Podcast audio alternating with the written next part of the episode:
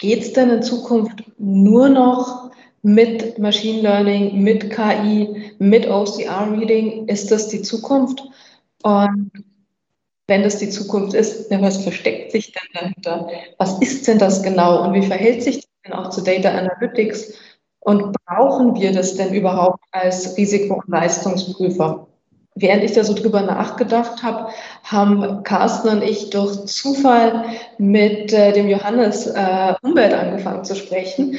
Und ich hatte da eine, äh, einen absoluten Aha-Effekt. Der Johannes hat mir wunderbar eine Frage erklärt, auf die ich oder eine Technik erklärt, wo ich mir vorher nichts drunter vorstellen konnte. Und in dem Moment dachte ich mir, das bin vielleicht nicht nur ich, die da Erklärungsbedarf hat. Und wenn ich da jetzt schon mal jemanden getroffen habe, äh, der es wunderbar erklären kann, dann ist das vielleicht ein gutes Thema für einen Academy Talk. Und ich habe mich dann sehr gefreut, dass äh, Johannes sich da auch darauf eingelassen hat, äh, uns hier heute in diesem Talk äh, zu unterstützen. Und ja, deswegen sind wir jetzt eben heute hier.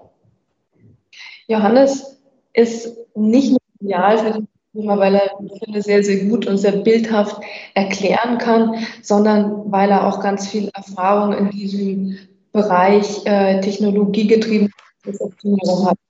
Äh, Johannes war bei Smava, bei FinLab, ähm, bei WeFox und ist heute Geschäftsführer von äh, Tertrell und beschäftigt sich eben damit, Prozesse an der Schnittstelle zwischen Mensch und Maschine aufzusetzen und auf eine gute Art aufzusetzen.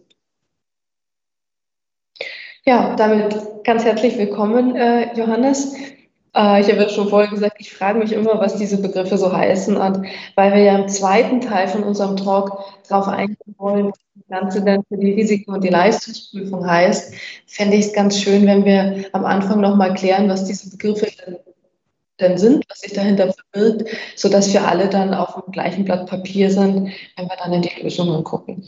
Johannes, Machine Learning, was verstehen wir denn darunter? Ja, erstmal vielen herzlichen Dank für die Einladung. Es freut mich äh, sehr, dabei zu sein und äh, über dieses Thema zu sprechen. Das ist über die letzten Jahre tatsächlich zur Herzensangelegenheit geworden. Ähm, einmal durch die Berufstätigkeit, aber auch einfach, weil es super spannend ist. Insofern freut mich riesig. Ähm, was, ist, was verstehen wir unter Machine Learning? Also wenn wir es schrittweise uns einfach angucken, dann kann man eine sehr einfache Sache dazu sagen. Wir haben auf der einen Seite herkömmliche IT-Systeme, die setzen in der Regel auf Regeln auf, die sich ein Mensch ausgedacht hat. Also 1 plus 1 ist 2, sehr simpel gesprochen. Und der wesentliche Unterschied zwischen statistischen Methoden, die wir heute als KI, künstliche Intelligenz bezeichnen, ähm, und herkömmlichen IT-Methoden oder herkömmlichen statistischen Methoden ist, dass diese Algorithmen ihre Regeln sozusagen selber entwickeln. Ich gebe denen ein Datenset, ich gebe denen vielleicht auch noch Hinweise innerhalb dieses Datensets, vielleicht auch noch Hinweise darauf, wie ein Spiel funktioniert, aber die Regeln entwickelt die Maschine dann selbst. Oder die Muster entwickelt die Maschine dann selbst. Das macht sie natürlich sehr, sehr mächtig im Umgang mit Datenmengen, die kein Mensch mehr überschauen kann auch sehr, sehr mächtig im Hinblick auf äh, Erkennen von Zusammenhängen, die wir Menschen vielleicht auch einfach nicht mehr sehen. Ähm, wir können also extrem große Datenmengen in hoher Geschwindigkeit verarbeiten. Und wir kriegen Informationen, Beispiel Panama Papers, äh, die wir sonst nicht gesehen hätten. Das ist letzten Endes das Ergebnis einer Graphendatenbankanalyse gewesen, die Panama Papers. Da wäre kein Mensch drauf gekommen, dass das tatsächlich ein Betrugsfall ist. Ähm, das ist so die eine Seite der Medaille. Ähm, die andere Seite der Medaille, und das ist dann vielleicht auch so ein bisschen die Abgrenzung dazu, wie das funktioniert oder wie vielleicht auch menschliche Intelligenz funktioniert, weil künstliche Intelligenz ist eigentlich irreführend als Begriff. Intelligenz im Sinne von menschlicher Intelligenz ist dann doch noch was anderes, sondern es handelt sich hier um weit entwickelte statistische Verfahren, nicht mehr, nicht weniger. Und das, was mir dazu mal aufgefallen ist oder was ich eigentlich am sprechendsten fand, ich habe meinem kleinen Sohn, Torben, äh, auf dem Spielplatz zugeguckt. Und zwar ist so ein Balken aus Holz, der ist an der einen Stelle leicht abgebrochen und so ein bisschen schräg. Also es ist ein Balanceakt, darüber zu kommen. Und er stand davor und wusste nicht so richtig mit seinen dreieinhalb und winkte mich dann ran und ich nahm ihn an die Hand und er spazierte dann an meiner Hand wackelig darüber.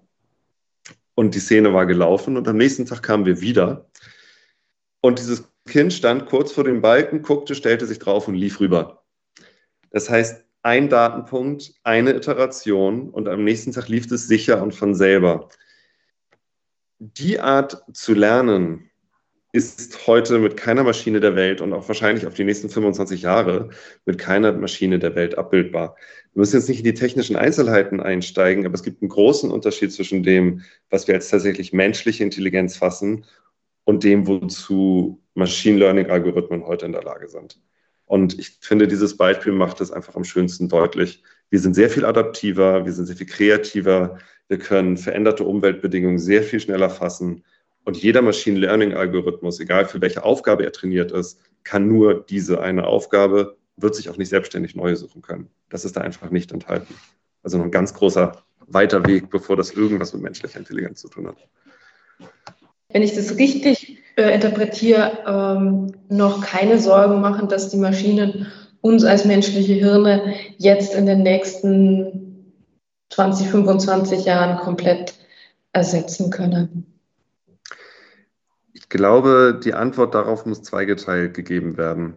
Ähm, es ist denkbar, dass sich unsere, oder es ist nicht denkbar aus meiner Perspektive, ist es wahrscheinlich, dass sich die Arbeitswelt in den nächsten fünf bis zehn Jahren fundamental verändern wird, aufgrund dieser Technologie. Das hat etwas damit zu tun, dass viel von dem, was wir heute machen, ähm, logisch gut erklärbar und damit auch replizierbar ist durch eine Maschine. Ich mache das mal an einem ganz einfachen sprachlichen Beispiel. Ich gehe heute zu meiner Lieblingsbank, denn ich habe etwas Geld anzulegen, oder ich gehe heute zu meiner Lieblingsbank, denn das Wetter ist schön und ich sitze gerne im Park. Dann ist der Unterschied Finanzinstitut zur Parkbank. Und ich mag dieses Beispiel gerne, weil die Transferleistung, die da enthalten ist, die hätte kein Computer vor zwei bis fünf Jahren hinbekommen. Keine Regular Expression, keine verschlagwortende Suche kriegt das raus. Aber dieses semantische Verständnis, das ist eben mittlerweile gut möglich und gut abbildbar. Was sich daraus ergibt, ist, eine Möglichkeit der Automatisierung von Wissensarbeit. Und das ist relativ neu. Und das werden wir auch zunehmend sehen. Wir haben auf der anderen Seite schon Industrien, die durch Automatisierung natürlich massiv betroffen sind. Also Beispiel Automobilindustrie. Da sind massiv Arbeitsplätze weggefallen in den USA bis zu 70 Prozent über die letzten 20 Jahre. Das war aber eben ja im Wesentlichen dann naja, ich sag mal, fertigende Industrie. Und jetzt sind wir aber an dem Punkt, wo man durchaus das sagen muss, okay, es gibt wissensbasierte Tätigkeiten, es gibt Transferwissens oder es gibt Transferleistungen, die Menschen bisher tätigen auf Basis von Informationen, von Dokumenten zum Beispiel, die wir jetzt gut automatisieren können. Und das werden wir zunehmend sehen. Solche Systeme müssen halt sukzessive aufgebaut werden. Ich glaube, das ist ein Punkt, auf den ich nachher gerne nochmal eingehen möchte, wenn wir dann darüber sprechen, was denn in der Risiko- und der Leistungsprüfung da vielleicht die Zukunft sein kann. Ähm, für den Moment würde ich dich gerne nochmal fragen, äh, das ist gesagt, egal ob wir über künstliche Intelligenz jetzt sprechen oder über Algorithmen sprechen, äh, das basiert natürlich alles auf der Verarbeitung und der Auswertung von Daten. Und da ist jetzt meine Frage, welche Daten kann man denn da jetzt auswerten? Äh, müssen das Zahlen sein? Müssen das kodierte 0-1-Antworten äh, sein? Äh, kann das Text sein? Können das Bilder sein? Wo stehen wir denn da heute bei dem Begriff mit Daten arbeiten? Mit was arbeiten wir denn da heute? Das ist tatsächlich eine sehr interessante Frage, weil sich das Stand heute äh, sehr massiv bewegt, dieses Feld. Also wenn wir Daten denken, denken wir ja alle gern erstmal an die klassische Excel-Tabelle und dann stehen da vielleicht Daten und Zahlen und irgendwo steht vielleicht auch nochmal Ja, Nein, Schwarz-Weiß, Rot, Gelb ähm, oben unten drin ähm, oder war falsch als Werte. Mittlerweile hat sich das aber deutlich weiterentwickelt. Ähm, es gibt zwei Felder, äh, ganz spezifisch. Das eine ist das Natural Language Processing, also das Verarbeiten von natürlicher Sprache. Ob die jetzt gesprochen wird, ob die geschrieben wird, ist dabei tatsächlich erstmal sekundär. Ähm, es gibt die Computer Vision, also dass Algorithmen letzten Endes lernen, Bilder zu interpretieren. Und damit kann man plötzlich auch unstrukturierte Daten, wie zum Beispiel eine Fotografie oder unstrukturierte Daten, wie zum Beispiel einen von einem Mensch geschriebenen Text, relativ problemlos nach bestimmten Kriterien, die muss man vorher trainieren, ähm, auch auswerten. Insofern kommt man jetzt in eine, oder so seit zwei bis vier, fünf Jahren, ist, ist das eigentlich wirklich akut, kommen wir jetzt in eine Zeit rein, wo wir eben auch Datentöpfe anzapfen können, an die man vorher gar nicht rangekommen ist, weil ich sage jetzt mal 20 Millionen Seiten Papier oder 10 Terabyte Dokumente auszuwerten, so viele Werkstudenten hat man äh, auch vor fünf oder 25 Jahren nicht zur Verfügung gehabt. Mittlerweile ist das eine Sache von fünf Monaten Training für den Algorithmus und dann einmal durchlaufen lassen. Und dann hat man eben auch die Informationen, die man haben möchte aus solchen Projekten. Das heißt, wir kriegen da, wir kriegen da, wir kriegen da gerade einen ganz anderen Griff an das Thema, womit kann man eigentlich arbeiten. Das hat dann aber auch wieder niedliche Einschränkungen, ähm, die man vielleicht auch gar nicht so von außen sieht. Zum Beispiel, wenn man einen Fließtext anguckt, der ist relativ gut auswertbar. Wenn in diesem Fließtext aber Tabellen drin sind, da stolpern handelsübliche Computer Vision Modelle immer noch auf haarsträubende Art und Weise drüber. Ähm, das wird zum Beispiel noch locker ein, zwei, ist auch ein Forschungsthema unseres Unternehmens, Jahre dauern, bis das wirklich skalierbar gelöst ist. Also man muss da ein bisschen ins Detail gehen. Das ist immer noch kein, das ist immer noch kein, kein, kein Bereich, wo alles einfach so geht. Aber es geht eben doch schon deutlich mehr, als man so denkt. Den Datenquellen sind erstmal wenig Grenzen gesetzt und die werden auch sukzessive noch weniger werden. Also ich bin jetzt an einer Stelle wirklich beruhigt. Einer meiner ersten Jobs in der Versicherungsindustrie war genau im Keller sitzen, Daten auswerten. Ähm, ich bin ganz froh, dass das zukünftige Werkstudenten nicht mehr machen müssen. In dem Zusammenhang aber nochmal die Frage an dich. Äh, ich höre da immer mal wieder diese Wörter Deep Learning und du hast es ja auch verwendet, Natural Language Processing. Kannst du das nochmal kurz für uns äh, definieren, was wir darunter sozusagen in einer Nutshell verstehen? Gerne. Ähm, kurz gefasst kann man, wenn man sich, das sind ja beides äh, Begriffe aus dem Bereich der Textanalyse, ähm, kann man sich da in so einem Dreiklang bewegen. Ich glaube, was viele noch kennen, ist eine OCR, eine Object Character Recognition. Das heißt, ich sage dem Algorithmus letzten Endes, hier an der Stelle im Dokument findest du folgenden Wert, hol den bitte ab, kopiere ihn raus, stelle ihn hier in das Datenfeld ein. Zur Standardrechnungsanalyse-Software, die gibt es seit den 1990ern, ähm, da hat das so angefangen, funktioniert genauso. Diese Software ist rein regelbasiert, ähm, damit kann man PDFs, auch Bild-PDFs, wundervoll verarbeiten. Was jetzt in dem anderen Feld drin steckt, also in dem Wort Deep Learning, das sind letzten Endes neurale Netze. Das heißt, wir geben so einem neuralen oder so einem Algorithmus letzten Endes Beispieldokumente, in denen wir markieren, das ist das, das ist das, das ist das. Und die lassen wir mehrmals durchlaufen. Und das, der Algorithmus lernt von selber, was er auch in völlig anderen Dokumenten, in völlig anderen Formaten, an völlig anderen Textpositionen, ähm, diese Sachen wiederzuerkennen und sie uns eben auch zurückzugeben. Und Natural Language Processing ist sozusagen eine Funktion, die man mit Deep Learning Algorithmen erzeugen kann, aber auch zum Beispiel Computer Vision setzt letztendlich auf Deep Learning Algorithmen auf. Das ist, wenn man möchte, eine Subkategorie von Machine Learning aber eben eine sehr mächtige, weil man mit der eben solche Use Cases erzeugen kann, wie zum Beispiel Textverständnis, wo es eben nicht mehr nur um reines Muster erkennen geht im Sinne von, wie lässt sich ein Graph fortschreiben, wie, wie viel verkaufe ich nächste Woche oder nächsten Monat, sondern semantische Analyse. Was heißt dieses Wort im Zusammenhang von anderen Worten? Ähm, vielleicht im Zusammenhang eines Vertrags oder ähm, ja, eines Formulars. Vielen Dank. Dann glaube ich, haben wir jetzt, zumindest ich ein besseres Gefühl für Machine Learning, KI, OCR-Reading. Ähm, Gibt es denn an der Stelle Fragen? Ähm, ja, ja, eine Frage, Alfred. Ja, ich habe eine kleine Frage an den, an den Johannes. Ähm, was denkst du denn, was ist der Grund, warum andere Industrien weiter sind als die Versicherungsindustrie, was, was die Nutzung von ähm, diesen Techniken angeht? Ähm, ja, ich habe eine leicht provokative These. Ähm, die so ein bisschen was mit der Arbeitsweise in der Versicherungsindustrie zu tun hat. Und zwar, meiner Erfahrung nach, sind viele IT-Abteilungen, ähm, ich bin, muss man fairerweise sagen, selber Versicherungskaufmann mal gelernt gewesen vor x Jahren. Ich schreibe mir das nicht mehr auf die Fahnen, weil ich davon so gut wie nichts mehr weiß. Aber was ich erlebt habe, ist das Folgende, dass viele IT-Abteilungen damit gut ausgelastet sind, regulatorische Anforderungen umzusetzen. Und regulatorische Anforderungen sind ja immer, ich sag mal, von der Konzeption her schon sprungfix. Das heißt, wenn man die produktiv schaltet, dann muss das funktionieren bis zu einem gewissen Grad. Das heißt, ist auch eine gewisse Arbeitsweise inhärent.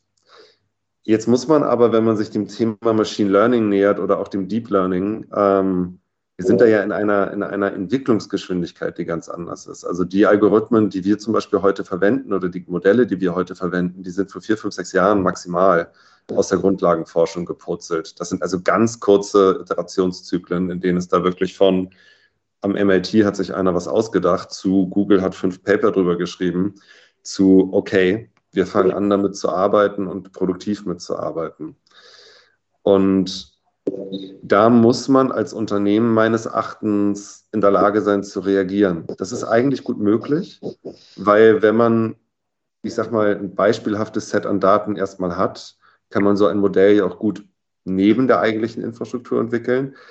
Aber diese Art ins Risiko rein zu testen, neben den Kernsystemen, dafür haben viele Versicherer nicht, meines Erachtens nicht die IT-Mannschaften, auch nicht die Strategiemannschaften hergebracht, äh, her, herkömmlich. Wir sehen aber auch andere Beispiele. Ähm, jetzt zum Beispiel ein äh, blauer Versicherer, der auch in Paris beheimatet ist, der das Thema massiv äh, von oben nach unten durch die Organisation treibt.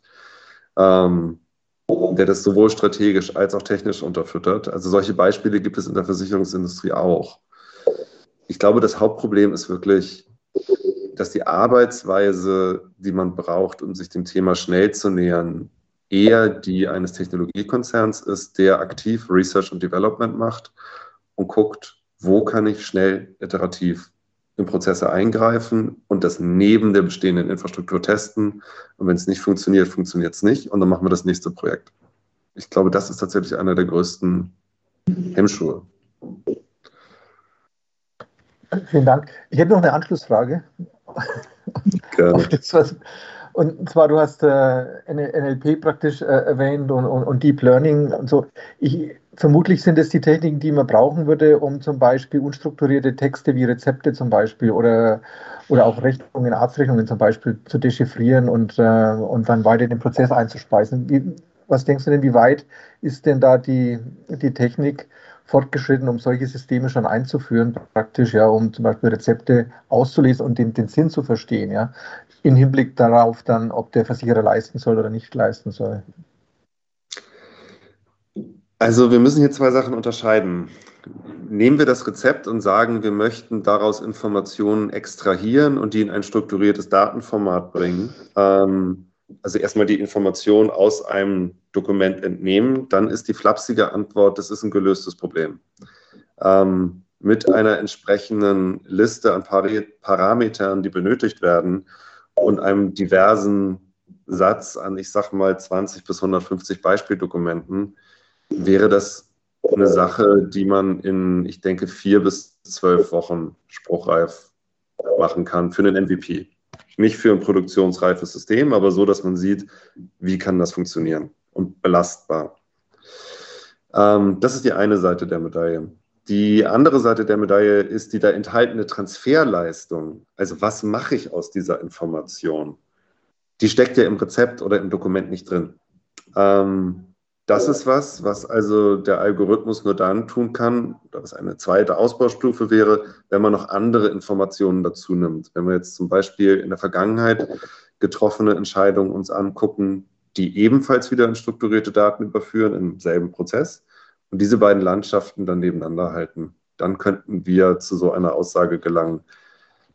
Das ist aber, wenn man das zusammennimmt, ein relativ großes System. Ich würde tatsächlich immer anfangen damit, dass man sagt, okay, wie ist unser Arbeitsprozess heute und wo kann ich Informationen entnehmen und jemandem das Leben leichter machen? indem ich ihm sage, hey, du musst die 50 Seiten halt vielleicht nicht mehr lesen, sondern lies mal die zwei, die sind kritisch, die 30 kannst du ignorieren und hier steht vielleicht was, was wir nicht ganz einordnen können, guckst dir lieber nochmal an. Mhm. So. Ich glaube, Alfred, da hattest du die perfekte äh, Überleitung äh, zu unserem nächsten Blog gehabt.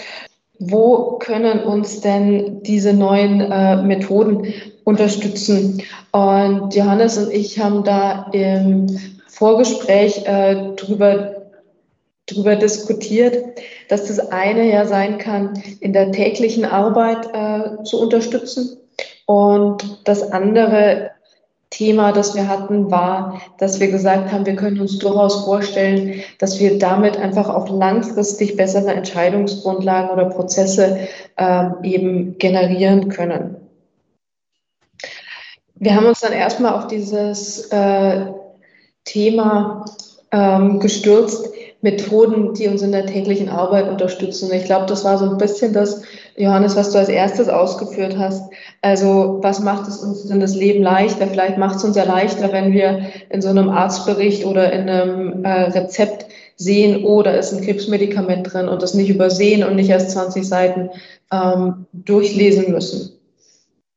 Aber ich habe da auch mitgenommen, auch da werden wir noch nicht so schnell ersetzt werden, weil um uns in der täglichen Arbeit zu ersetzen, müssten wir dieses große ganze Modell bauen, das du dann am Ende erwähnt hast. Ja, genau. Ähm, ich glaube, das war tatsächlich Jeff Bezos, der mal gesagt hat, ähm, wirkliche Innovation ist immer Prozessinnovation ähm, und nicht technische Innovation. Und das, was wir heute sehen, auch einfach in, aus, aus der Praxiserfahrung, weil wir arbeiten ja viel auch mit Banken, Versicherungen, Telekommunikationsunternehmen etc., ist, dass es einen Trend, einen Trend gibt zu sagen, okay, wir haben einen Prozess XY, an welchen Stellen können wir denn einsetzen, wie können wir oder ansetzen und wie können wir unsere Systeme so stricken, dass eine Art hybrides Arbeiten notwendig wird, äh, möglich wird. Ich mache das jetzt mal an einem Beispiel ähm, ohne Namensnennung, aber auf uns ist jetzt ein äh, vor sechs Monaten Versicherer zugekommen, der meinte, wir gehen aufgrund der Veränderung unseres Geschäftsverhaltens davon aus, dass wir eine Verzehnfachung einer bestimmten Art Anträge sehen werden. Ähm, von denen können wir gut die Hälfte über standardisierte Datenformate abfangen, aber die andere Hälfte nicht. Und wir kriegen so viel Fachpersonal einfach nicht. Das gibt es nicht im deutschen Markt. Wie gehen wir bitte damit um? Und da hat man dann natürlich eine Situation, wo man sagen kann, okay, klar, ähm, Teile davon lassen sich automatisieren, also ich sage mal die Datenabnahme aus dem Dokument. Ähm, und das kann man als Modell trainieren. Das kann man dann über API auch in so einem Prozesslauf relativ einfach integrieren. Und dann muss man auch downstream an den bisherigen äh, Systemen oder bisherigen, äh, ich sag mal, Frontends gar nicht so rasend viel ändern, sondern dann tauchen da eben die entsprechenden Informationen auf und können dann vom Sachbearbeiter weitergetragen werden. In der weiteren Ausbaustufe ist es dann natürlich so, dass da auch nochmal nachgeguckt wird, stimmt das denn alles so, ähm, dass die Maschine auch eine Rückkopplung gibt, die sicher ist, bin ich mir bei der Aussage, ist ja auch wichtig, ähm, dass wir einfach Fehler ausschließen können. Und auf dem Wege entwickelt sich so eine Art hybrides Arbeiten. Und wenn man sich da erstmal ein bisschen mit auseinandergesetzt hat, Stichwort Change Management, das ist so die zweite Ebene.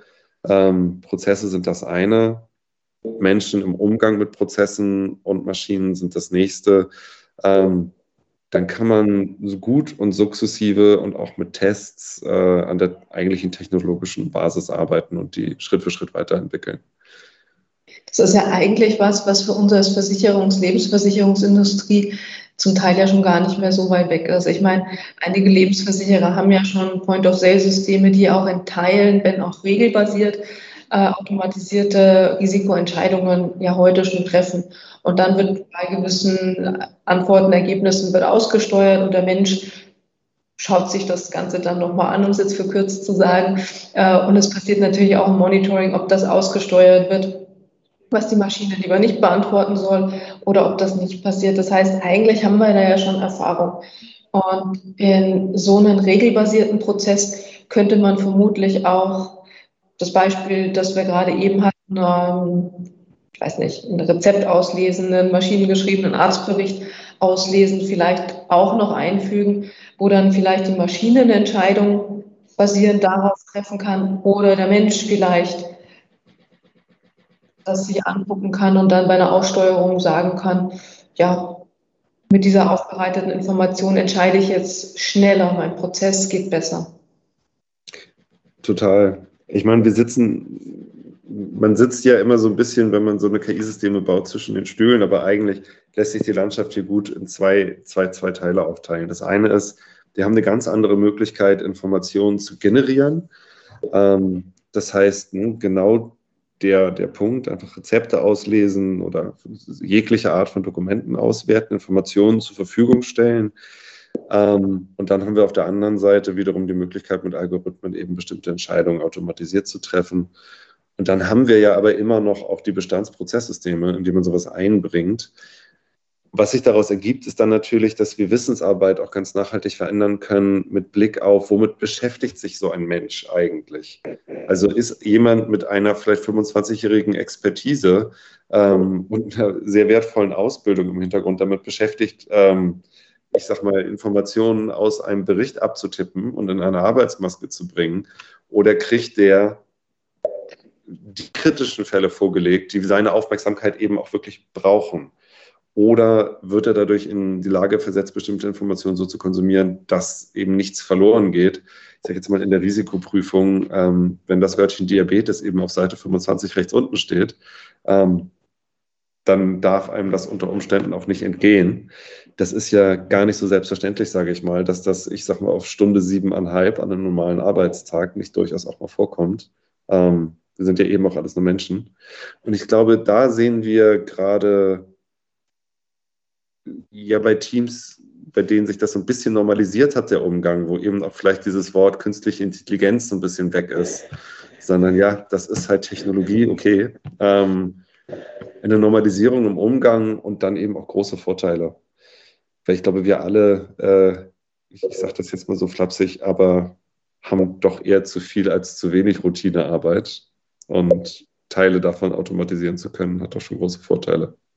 Ich denke auch, und ich meine, was wir in der Beratung ja fast täglich sehen, ist, äh, dass es in Zukunft wahnsinnig schwer werden wird, alle diese Risikoprüferinnen und Risikoprüfer zu bekommen, die man braucht. Und auf der Leistungsprüfungsseite vermutlich in näherer Zukunft sogar noch mehr, weil äh, all das, was wir an BU-Policen im Markt haben, das wird irgendwann, hoffentlich nicht alles, aber teilweise ja durchaus mal zu Leistungsfällen werden und irgendwer muss es ja bearbeiten. Und äh, das wird sicherlich viel. Ich habe an der Stelle noch eine Frage an dich, Johannes, die wir da ganz oft äh, auch schon im Hinblick auf automatisierte Underwriting-Systeme hören. Und das ist ähm, vielleicht nochmal für Machine Learning und Algorithmen, die da im Hintergrund laufen, nochmal pointierter. Und das ist diese Frage, hui, äh, wie stellen wir denn sicher, dass dieser Algorithmus nicht irgendwas tut, was wir nicht wollen oder was am Ende gegen Regulatorik verstößt und wir stellen es einfach nicht fest äh, und es macht dann irgendwie irgendwas und wir haben jetzt Ärger mit der Buffin oder wir werden verklagt oder wir haben Risiken äh, gezeichnet, die wir gar nicht wollten oder Schäden ausbezahlt, die eigentlich nicht ähm, zu bezahlen gewesen wären. Was wäre da deine Antwort? Es ist ja so ein bisschen auch die Frage nach Qualitätssicherungsmechanismen. Und was wir ganz oft sehen, ist, dass das ein Riesenthema ist, wenn man da auf einem sehr hohen konzeptionellen Level drüber nachdenkt. Also, keine Ahnung, ich überlege mir jetzt zum Beispiel einen Tarif zu bauen, bei dem die Preisgestaltung komplett aus einem Machine Learning Modell kommt. Klar geht das. Ähm, aber damit sind wir schon auf einer sehr hohen Flughöhe. Bei allem, was so ein bisschen davor kommt, ist es ja in der Versicherungsindustrie und auch in allen anderen Industrien, in denen wir tätig sind, immer so, dass an kritischen Punkten in Prozessen, die heute schon Qualitätssicherungsmechanismen existieren, und an denen arbeitet man ja in der Regel, wenn man so einen Prozess iterativ automatisiert oder iterativ weiterentwickelt, auch nicht vorbei. Das heißt, wenn, nehmen wir jetzt mal das Underwriting. Ähm, wir sind zum Beispiel gerade in einem Projekt, da geht es um Industrie-Underwriting. Ähm, ein hochkomplexer Prozess. Äh, die Jungs und Mädels arbeiten da immer unter Zeitdruck. Es gibt grundsätzlich zu wenige. Und die haben uns auch gefragt, ähm, macht ihr das mit der Qualitätssicherung? Und haben wir gesagt, naja, ehrlicherweise genauso wie ihr das heute macht. wir nehmen die Ergebnisse des Algorithmus und dann guckt ihr da bitte nochmal drauf. Ähm, weil ihr sichert euch heute auch im Vier-Augen-Prinzip ab. Und genauso würden wir empfehlen, das erstmal mit so einem System auch so zu machen. Und wenn man dann auf höhere konzeptionelle Ebenen geht und ganze Prozesse, so wie zum Beispiel die Auszahlung eines Schadens zu automatisieren, auch da haben wir die ein oder andere Erfahrung gemacht, dann kann man auch immer noch hingehen ähm, und sich technische äh, Wege suchen. Es gibt in der IT-Forensik eine ganze Menge Möglichkeiten, wie Deep Learning-Systeme oder Deep Learning-Systeme beobachten. Das Einfachste ist aber tatsächlich immer zu sagen, auch heute stellen wir irgendwie sicher, dass wir nicht aus Versehen 10.000 statt 1.000 Euro auszahlen, weil jemand eine Null zu viel eintippt. Nehmen wir doch erstmal den Prozess, den wir schon kennen und setzen auf dem auf. Der andere Teil dieser Frage, das ist ja so ein bisschen die Richtung nach Blackbox-Modellen. Ähm, ich schmeiß Daten rein und kriege eine Antwort raus. Ähm, ich weiß aber nicht, wie die Antwort zustande gekommen ist. Zum einen lassen sich die meisten Algorithmen sehr gut beobachten. Ähm, und es lässt sich auch mathematisch erklären, wie sie zu ihren Ergebnissen gekommen sind. Das Einfachste in der Entwicklung von solchen Algorithmen, was wir eigentlich immer machen, ist angenommen, ich, ich nehme jetzt mal ein einfaches Beispiel, ein Sales Forecast. Ich möchte bitte wissen, wie viel kaufe ich nächstes Jahr. Wenn ich jetzt, sagen wir mal, rückwirkend vielleicht fünf, sechs, sieben Jahre Trainingsdaten habe, dann mache ich mal für Jahr 1 eine Prediction auf Jahr 2 und gucke, ob die stimmt. Und das mache ich mit unterschiedlich geschnittenen Zeitintervallen. Und wenn das anfängt gut zu funktionieren, dann nehme ich das System und setze es produktiv und gucke mir an, okay. Und dann beobachte ich das System natürlich auch eine Zeit lang und schaue mir an, was kommt da an Vorhersage raus und inwieweit trifft das zu. Und ich glaube, da sind wir in einer Situation, das würden wir, wenn wir jetzt wieder ein bisschen in die herkömmliche Welt denken, wenn wir sagen, wir, wir bauen eine neue Business Intelligence Abteilung auf und da sitzen fünf, sechs, sieben Jungs mit statistischen Kernkompetenzen und zu denen sagen, wir baut uns mal einen Forecast, dann würden wir uns den auch angucken, würden Vertrauen fassen über Zeit und würden das cross-checken. Ganz ähnlicher Prozess letzten Endes. Verstehen, was die da tatsächlich rechnen, tun wir heute auch nicht. Insofern suchen wir uns Wege, daran zu gehen.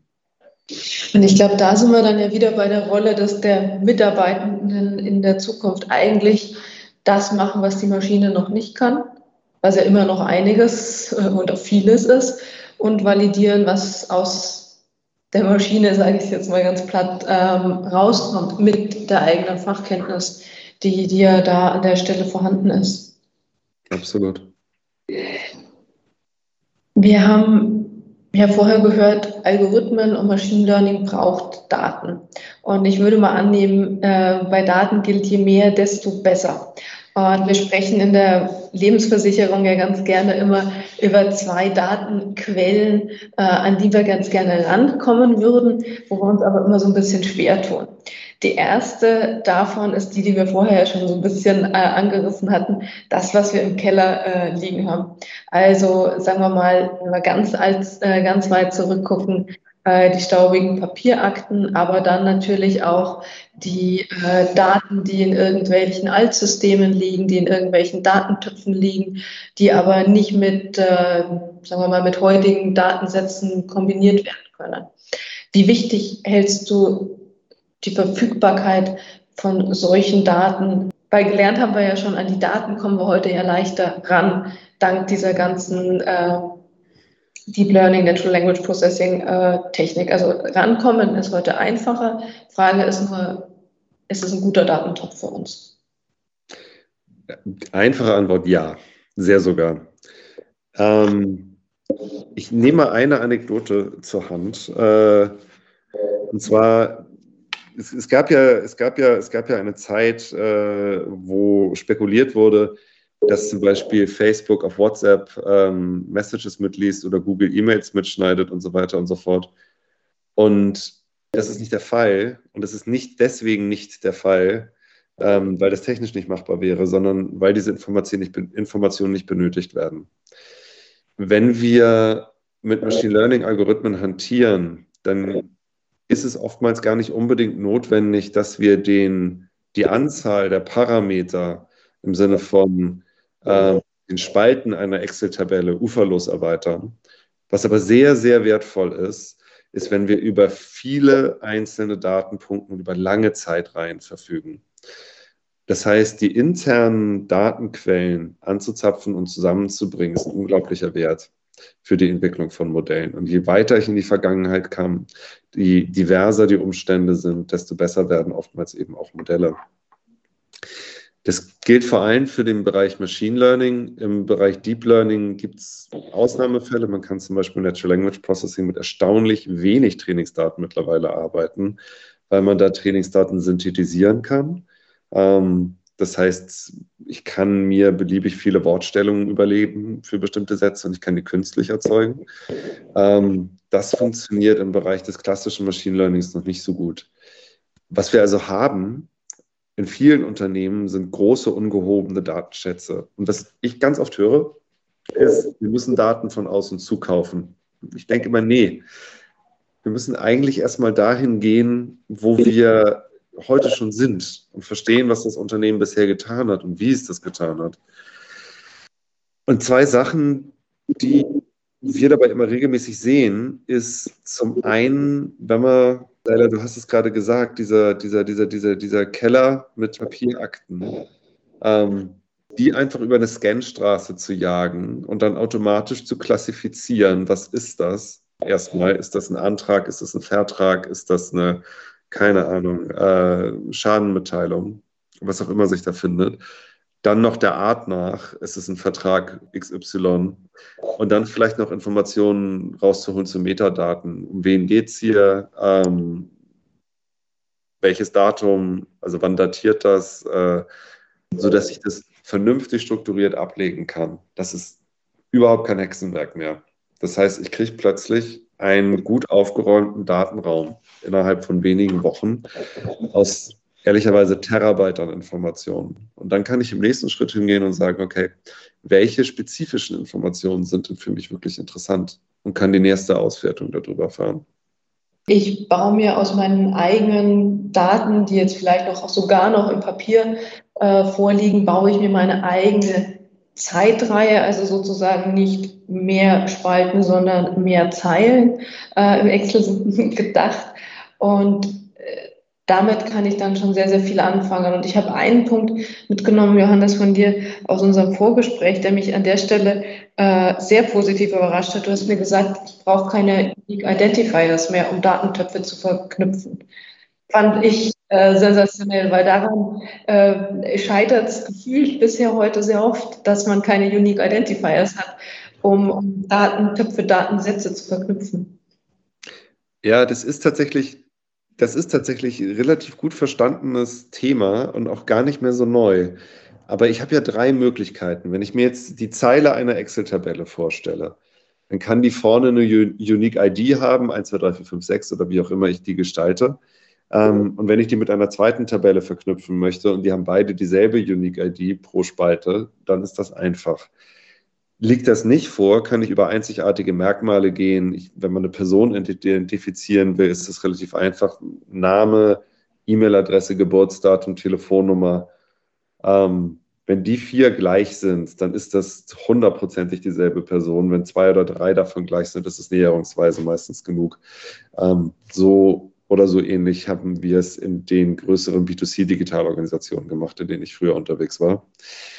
Jetzt hat man aber auch andere Möglichkeiten, ähm, ohne technisch zu werden. Man kann die Informationen in so einer Zeile in Vektorräume übersetzen und die miteinander vergleichen. Das heißt, auch wenn da in einem Feld steht J. Humbert und im nächsten steht Humbert Johannes und im nächsten steht H. Johannes und im nächsten steht vielleicht nur J. H ähm, mit ein paar zusätzlichen Informationen kann ich mit an Sicherheit grenzender Wahrscheinlichkeit sagen, diese beiden Dateneinträge beziehen sich aufeinander. Und das gibt uns die Möglichkeit, sehr schnell ähm, und sehr effizient einfach Datentöpfe zu verheiraten. Und jetzt muss ich natürlich wieder, und das ist ein bisschen das, was wir vorhin bei der Fragestellung hatten, ich muss wieder unterscheiden, was will ich denn tun? Möchte ich einen Report ziehen, den ich anschließend der BaFin vorliege, dann werde ich da natürlich nochmal drauf gucken, auch drauf gucken müssen, weil kriege ich über solche statistischen Verfahren 100% fehlerfreie Ergebnisse? Fraglich. Aber kriege ich einen zu 98, 99% korrekten äh, Datenstamm hin mit ziemlicher Sicherheit? Und das ist völlig ausreichend für eine Analyse im Sinne von Machine Learning getriebenen Anwendungen. Das heißt, ich kann mich auf einem sehr schnellen, unkomplizierten Weg dahin bewegen, Informationen zu verknüpfen, die ich brauche, um größere Machine Learning-Konzepte oder Deep Learning-Konzepte umzusetzen.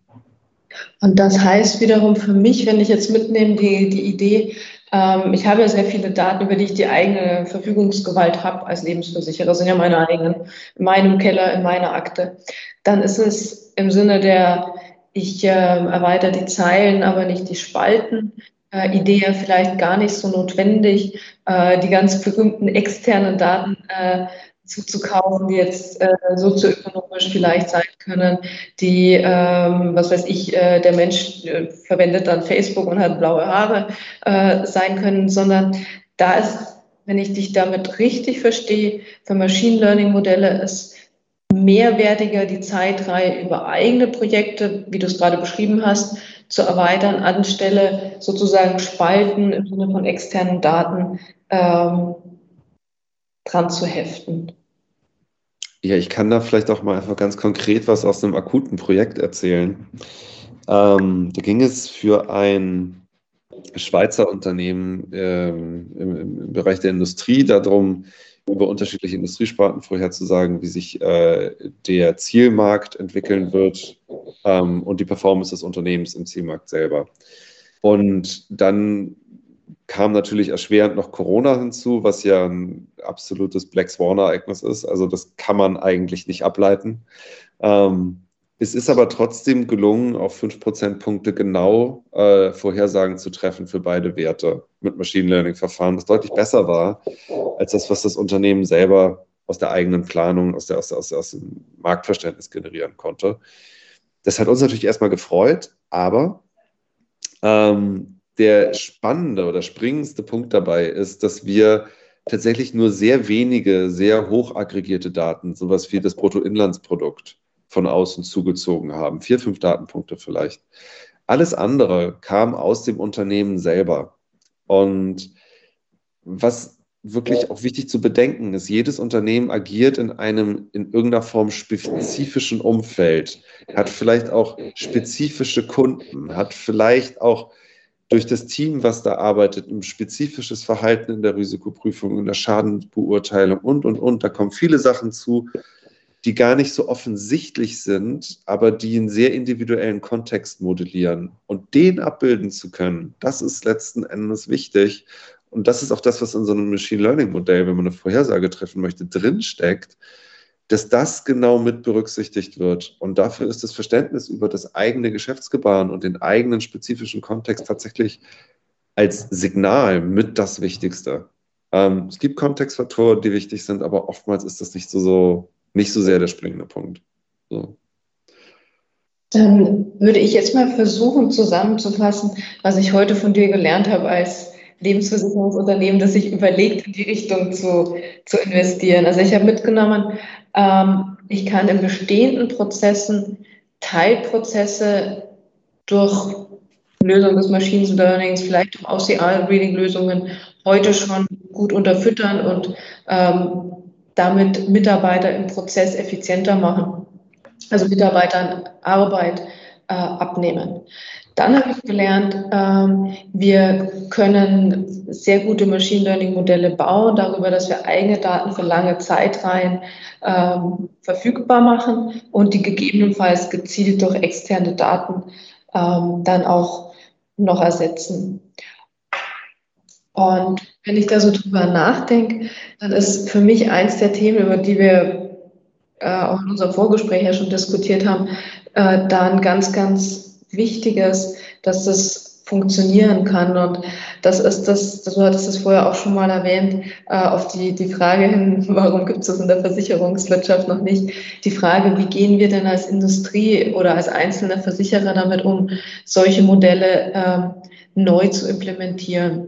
Und das ist für mich so ein Thema, was absolut in Fehlerkultur, in Zusammenarbeitskultur reingeht, weil du auch gesagt hast, lasst uns schnell was, schnell was Kleineres äh, bauen, vielleicht wieder abschalten oder anders machen oder neu machen. Was ist denn da deine Erfahrung aus, äh, aus euren Projekten jetzt aus der Versicherungs- und Finanzindustrie?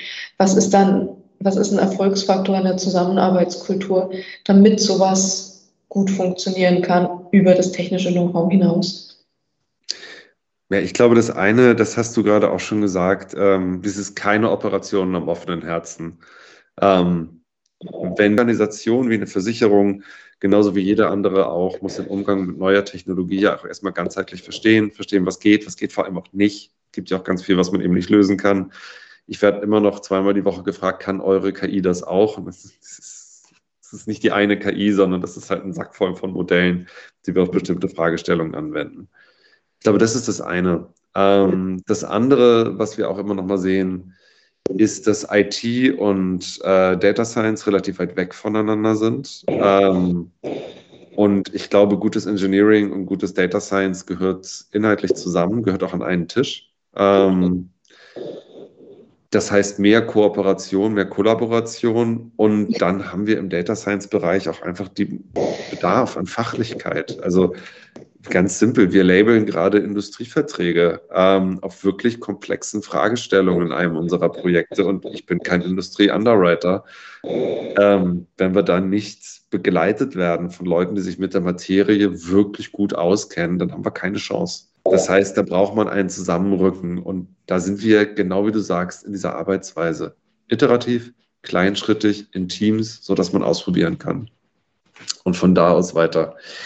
Und wenn man dann sagt, man hat was gefunden, so ein Proof of Concept, das ist dann ja im Prinzip ein Modell und da kann ich vorne was reinschmeißen und dann kommt eine Antwort raus. Das heißt, es ist echt überprüfbar. Und wenn das funktioniert, dann kann ich sagen, okay, wie baue ich mir das jetzt in meinen Prozess ein? Was braucht es vielleicht noch an Frontends? Was braucht das an APIs? Was braucht das an irgendwie gearteten weiteren Ausgestaltungen, um produktiv wirklich wirken zu können? aus dieser Arbeitsweise kann dann auch so eine Art kleine Factory werden, dass man einfach nicht sagt, okay, wir bauen jetzt mal ein Modell, sondern wir bauen mal das und das und das und das und das. Und wenn drei von fünf funktionieren und produktiv gehen, habe ich eine super Quote. Ähm, und daraus ergibt sich dann eben auch wirklich, naja, Wertschöpfung. Ich nehme da jetzt zwei Sachen mit. Das eine ist, ähm, keine Angst davor zu haben, dass es nicht klappt, weil das wird öfter mal auch nicht klappen. Aber auch, dass, glaube ich, sehr viele von unseren Zuhörerinnen und Zuhörern heute, inklusive dem Carsten und mir selber und ihr ja auch, äh, auch in Zukunft ja noch gebraucht werden. Und zwar äh, habe ich gerade die Ohren gespitzt, also gesagt hast, die fachliche Kompetenz zur Validierung brauchen wir unbedingt. Dann die fachliche Kompetenz zum Qualitätsmanagement, zur, ja, zur laufenden Überprüfung, passt denn das, was aus den Modellen rauskommt, wenn sie denn produktiv sind, brauchen wir. Wir werden wahrscheinlich auch noch viele Menschen brauchen, die die Fälle, ähm, vielleicht auch Unterstützung durch die Maschine, bearbeiten, die noch nicht automatisiert äh, in irgendeiner Form beantwortet ähm, werden können. Und ich glaube, das ist jetzt aber vielleicht äh, meine Hoffnung und mein persönlicher Wunsch, vielleicht brauchen wir uns auch als Menschen die dann äh, mit den Menschen im Vertrieb über die Ergebnisse sprechen, die das Ganze äh, nach außen hin an den Kunden auch, auch nochmal persönlich, menschlich ähm, weitergeben. Ich finde das ein total spannendes Thema und nachdem wir zwei, Johannes, ja letzte Woche mehr darüber gesprochen hatten, hat sich so meine Einstellung zu dem ganzen Thema wirklich verändert, weil ich mir dachte, man kann das tatsächlich angehen. Und wir haben als Versicherungs-, als Lebensversicherungsindustrie wirklich viel, was wir brauchen, um weiterzukommen. Sei es jetzt die eigenen Daten, sei es das Fachwissen. Und für mich war dieses erste Gefühl immer, damit ich eine Machine Learning getriebene Lösung überhaupt haben kann, muss ich so ein ganz großes Modell bauen. Das muss die bayerisch gesprochen, die eierlegende Wollmilchsau sein. Ähm, und dafür brauche ich sicher Jahre, bis ich das kann. Und für mich war das wirklich dieser Aha-Effekt aus unserem Gespräch, ich kann klein anfangen und ich habe ganz viel, damit ich es anfangen kann. Und jetzt sind wir natürlich als WV Impact kein Versicherer, der Daten hat. Aber wir ein Lebensversicherer, der Daten hat, würden wir jetzt, glaube ich, zum Basteln anfangen. Und ich hätte auf jeden Fall da richtig äh, auf das zu machen. Das war so mein Gefühl aus den letzten Gesprächen mit dir und ich äh, wäre sehr interessiert dran, wie es unseren Zuhörern heute äh, damit geht und ja, ob vielleicht noch Fragen an Johannes da sind äh, und ob wir ein bisschen drüber diskutieren möchten. Äh, ja, vielen Dank für sehr inspirierendes äh, Gespräch, super viele spannende Punkte. Meine Frage ist, was schätzt du ein, ähm, bis wann wird das Wett, also wann, wann wird das Wett, wettbewerbsentscheidend? Also, weil so First Mover zu sein und plötzlich da zu investieren, du hast ja selber gesagt, strategisch, technisch, Ausbau und so, aber wie schnell sollte, muss ein seriöses Versicherungsunternehmen sich da bewegen? Hui, ähm, ich, ich nehme jetzt, ich nehme jetzt, ich nehme jetzt mal die Anwaltantwort, das kommt drauf an. Ähm, also ich glaube, es hat ein bisschen was dazu mit zu tun, über was für ein Versicherungsunternehmen wir sprechen. Äh, wo das den schwerpunktmäßig seine Umsätze macht, ähm, in welchen Geschäftszweigen es schwerpunktmäßig unterwegs ist, vielleicht auch wie die Klientel aussieht und wie die Kundenkanäle oder Akquisekanäle aussehen. Ich glaube, da kann man nicht so über ein, nicht so über einen, einen, einen Daumen alle scheren. Ich würde auch behaupten, dass wir auch in 10, 15 Jahren oder 20 Jahren wahrscheinlich noch Versicherungsunternehmen sehen, die profitables Geschäft machen mit relativ niedrigem Digitalisierungsgrad. Ich glaube aber immer da, wo wir große Mengen an Informationen bewegen müssen ähm, oder wo es auf Geschwindigkeit ankommt, wir einen erheblichen Vorteil durch diese Technologie generieren können. Ich spreche jetzt mal in die Sparten rein, die ich sehe, die ich aus meiner WeFox-Vergangenheit gut einschätzen kann oder vielleicht aus aktuellen Tätigkeit. Wenn wir zum Beispiel dahin gucken, wo wir im Sachgeschäft schnell drehendes Geschäft haben, vielleicht auch wechselwillige Kunden, wo Preis ein ganz erheblicher äh, Entscheidungsfaktor ist. Je mehr Automatisierung ich da reinbekomme, ähm, je schneller ich belastbare Aussagen und vor allem auch eine 24-7-Kommunikation an den Kunden hinbekomme, desto besser. Ähm, da ist also ein hoher Automatisierungsgrad sehr, sehr viel wert. Dann wieder so die ganz andere Seite, was jetzt auch biased ist, weil wir da gerade arbeiten, aber der äh, Bereich Industrieversicherung, wo es halt unglaublich komplex wird und wo man Stand heute auch de facto nicht genug Experten mehr kriegt. Ähm, wo also wirklich das, was man als Wissen im Unternehmen anwendbar zu machen.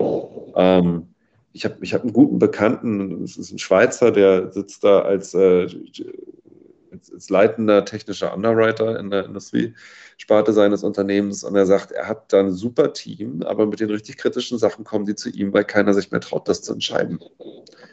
Er sagt auch, den Datenbestand, also der Herr ist Physiker, den Datenbestand haben wir eigentlich. Ähm, es wird nur noch etwa fünf Jahre brauchen, bis wir da rangekommen sind, das wirklich aufzumachen. Ich glaube, da werden wir eine Menge sehen. Und ich glaube, da kommt es auch ehrlicherweise, wäre da meine Hypothese, dass sich da auch die Rückversicherer und Rückversicherungsmakler irgendwann einschalten in dem Bereich, weil da gibt es ja auch ein hohes Interesse daran, ähm, die Risikodiversifizierung besser auszusteuern.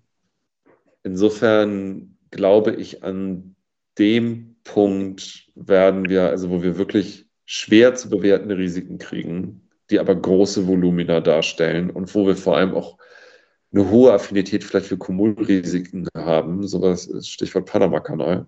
Ähm, da werden wir zunehmend auch einen massiven Vorteil durch Automatisierung sehen, weil man eben viel größere Mengen Informationen in Echtzeit verarbeiten kann.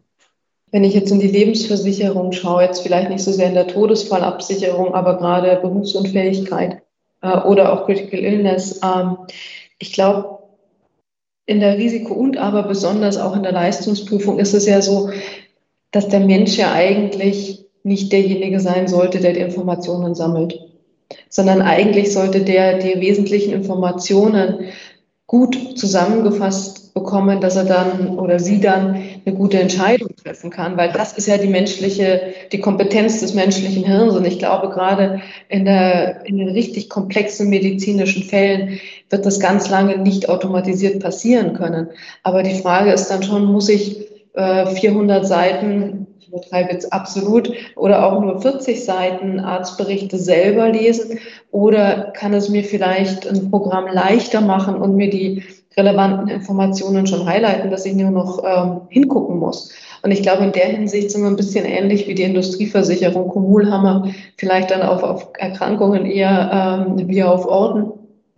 Aber ich glaube wirklich, diese rare Ressource Leistungsprüferin oder Risikoprüfer, die sollten so wenig wie möglich mit Informationssammlung beschäftigt sein, sondern mit Einwertung und Entscheidung, weil das ist die Kernkompetenz aus meiner Sicht. Und wenn uns da diese Technologie helfen kann, ähm, finde ich, ist es gut, so früh wie möglich schrittweise zu starten. Und um das vielleicht auch nochmal zu unterstreichen, wir sind mittlerweile an einem Punkt, wo man eben ganz spezifisch aus Texten völlig problemlos Informationen extrahieren kann. Das ist ein gut verstandener Bereich äh, von Deep Learning, der, muss man fairerweise sagen, sich rasant entwickelt hat in den letzten drei, vier, fünf Jahren. Also hätte man dieselbe Frage vor sechs Jahren gestellt, hätte man sagen müssen, hui, knackiges Problem. Heute in Zeiten von Modellen wie BERT oder Flair oder GPT-3, was ja nun jeder kennt, muss man fairerweise sagen, n -n, überhaupt kein Problem mehr.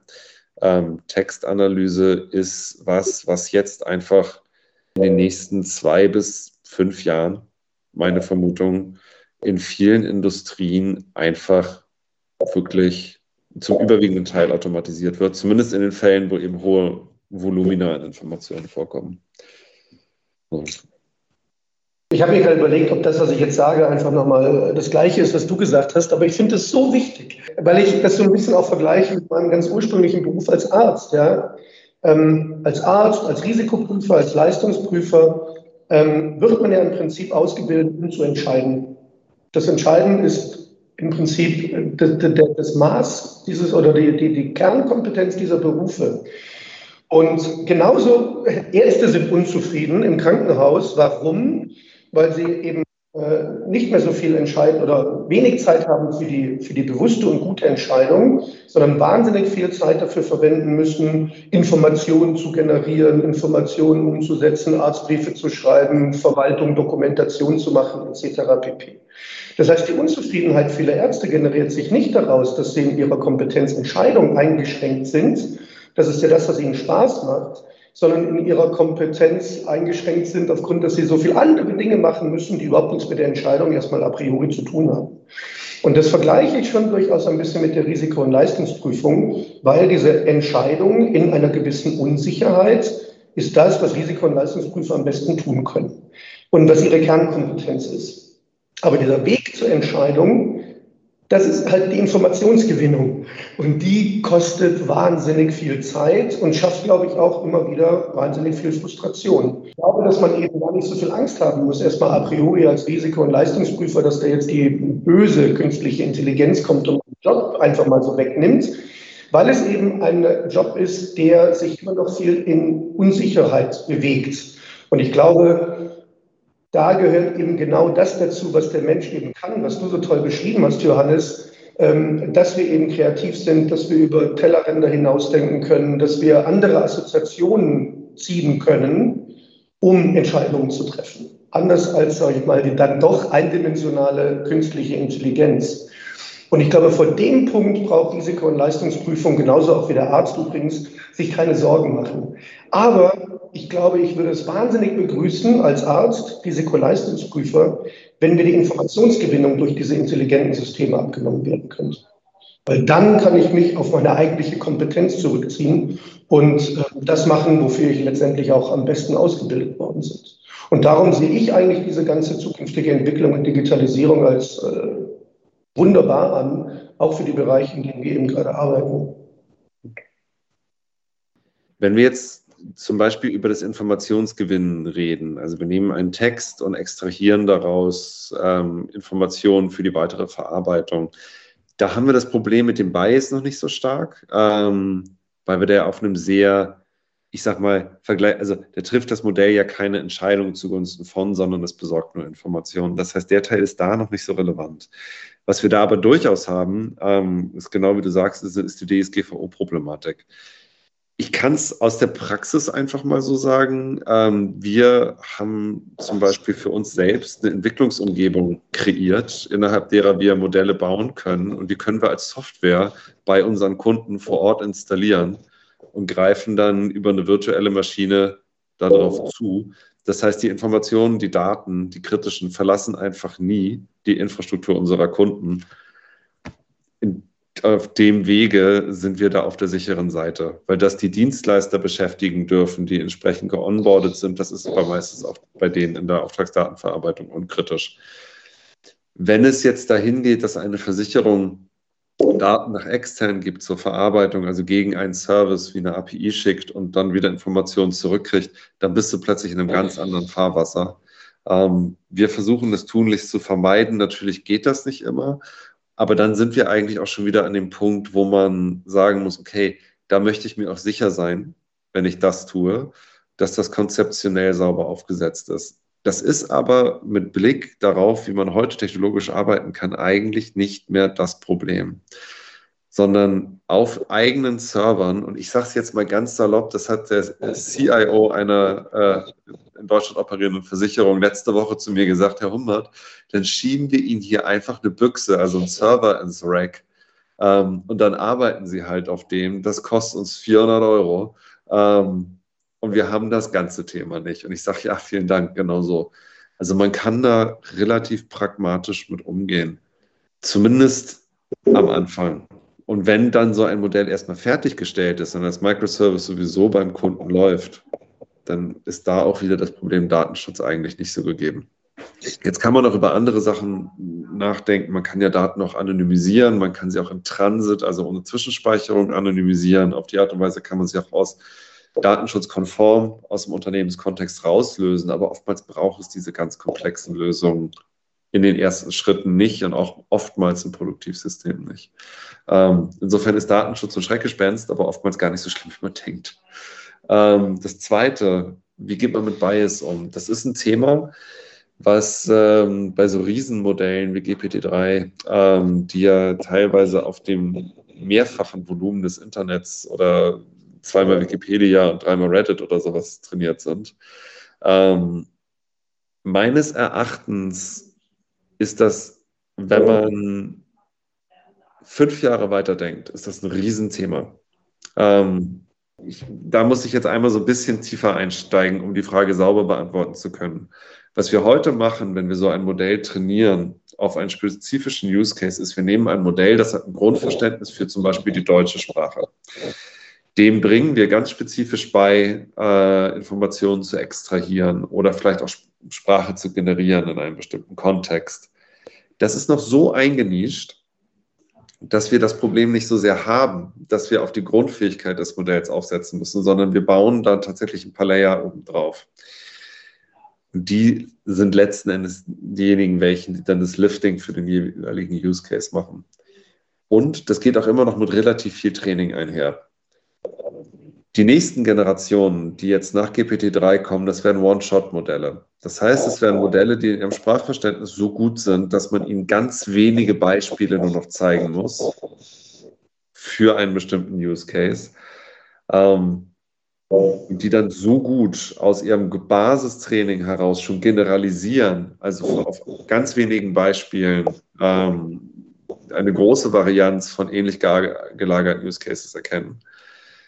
Das wird schwieriger, weil diese Modelle haben dann natürlich ihren inhärenten Bias auf den riesigen Trainingsdatensätzen, die sie dafür auch brauchen. Ähm, und den transportieren sie in ihre Antworten auch rein. Das wird aber, glaube ich, auch wieder in Use Cases wie ich möchte hier Informationsextraktion machen, nicht das Riesenproblem. Schwieriger wird es, wenn ich so ein Modell dann nehme und sage, schreib mir einen Zeitungsartikel oder formuliere mir zum Beispiel, was ja heute schon gang und gäbe ist, ähm, schreib mir die Produktbeschreibung. Ähm, Also Person kommt auf die Website, ich weiß über Cookies etc. pp, wer das ist. Ähm, ich habe ein Kausalmodell dahinter, unter welchen Bedingungen diese Person kauft und generiere die Produktbeschreibung zum Foto aus Parametern automatisiert. Das sind so die ersten Anklänge davon. Und in dem Bereich, wo wir wirklich individualisiert Content und Kommunikation nach außen generieren, da werden wir ein massives Problem kriegen damit. Und klar, ähm, in Predictive-Lösungen, äh, wo man es ja auch heute teilweise schon sieht, äh, da gibt es massive Probleme mit dem Thema.